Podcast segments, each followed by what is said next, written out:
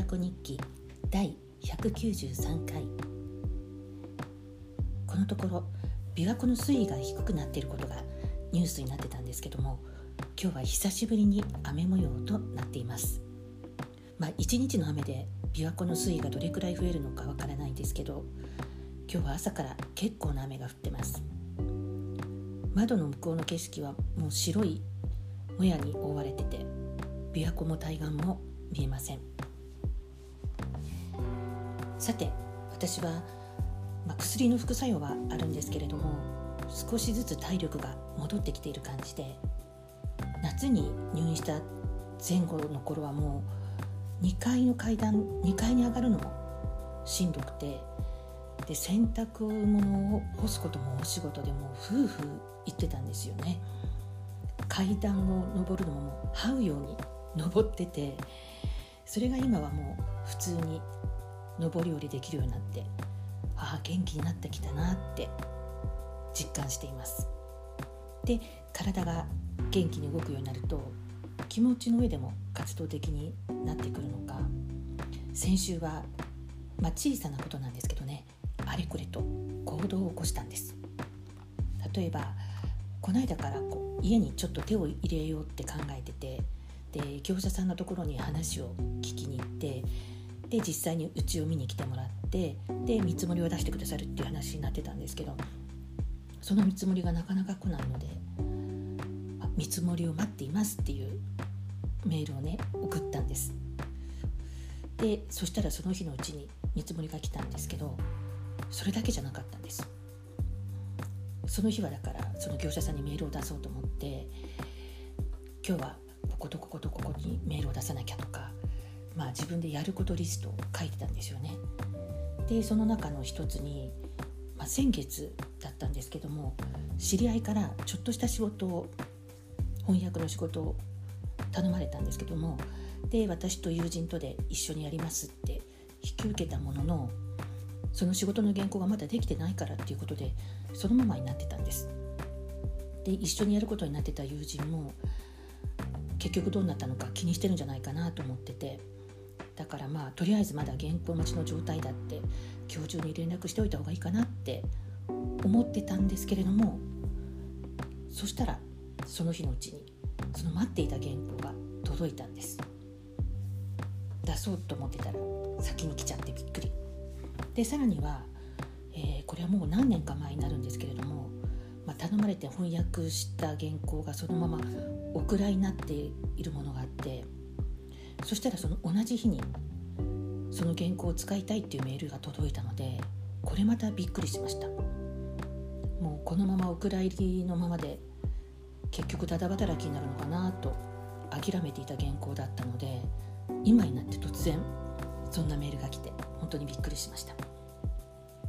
なんか私は自分から少し動いたことで、まあ、ちょっとした行動を起こしたことでなんだかこう次々と波紋が広がるように動きがいくつか出てきたとか不思議なもんだなって思って。でこれで気を良くしたのかな。なんか小さなことでも自分から動かなきゃっていう気分になってたんです。でその翌日たまたま昔の住所録が出てきてそれを見てたら高校の頃に文通していた人の名前があって、はあ、彼女今どうしてるのかななんて思い出してたんですね。で知り合った頃はその方は私と同じく広島に住んでいらしたんですけどでもその後彼女は一人でイギリスに渡っていかれたんです。で私も一度ロンドンに遊びに行った時に会いに行ったことがあったんですけどその後彼女は一時期日本に帰国されててでその時はご両親が引っ越されていたみたいで広島ではなくて他県にお住まいだったんですよね。でその他県の住所が古い住所録に書いてあったので結局そのまま日本にいらっしゃるのかなと気になってでちょっとネットで探してみたんですね。そしたらある若い女性陶芸家の方が3年前にロンドンでギャラリー探しをした際に通訳として一緒に回ってくれた人に助けられたっていうエピソードがあってその通訳っていうのがその方だったんですねきっとあの方に違いないって思ってずっとイギリスに住んでいらしたのかなと思いながらあ行動しなきゃっていうモードになってた私はすぐにその陶芸家の方に連絡したんです。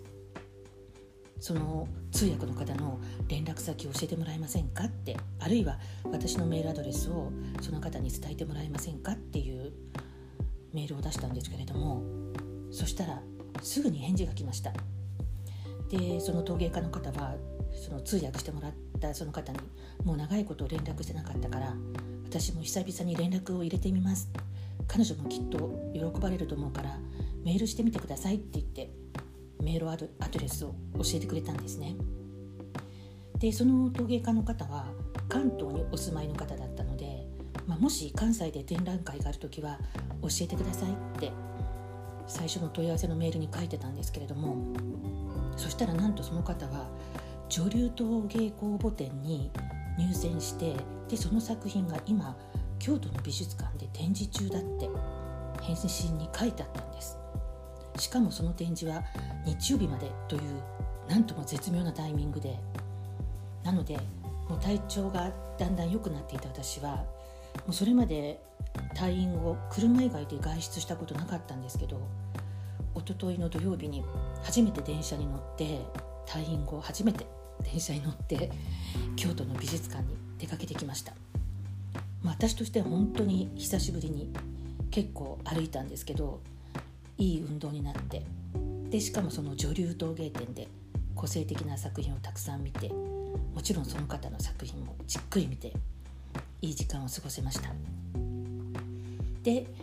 イギリスに暮らしているというその昔の文通友達にもメールをしたんですけど彼女からもすぐに返信がありました。彼女の方が記憶が確かで私たちが最後に会ったのがいつだったかっていうのも判明しましたこうやって思い切って動いたことで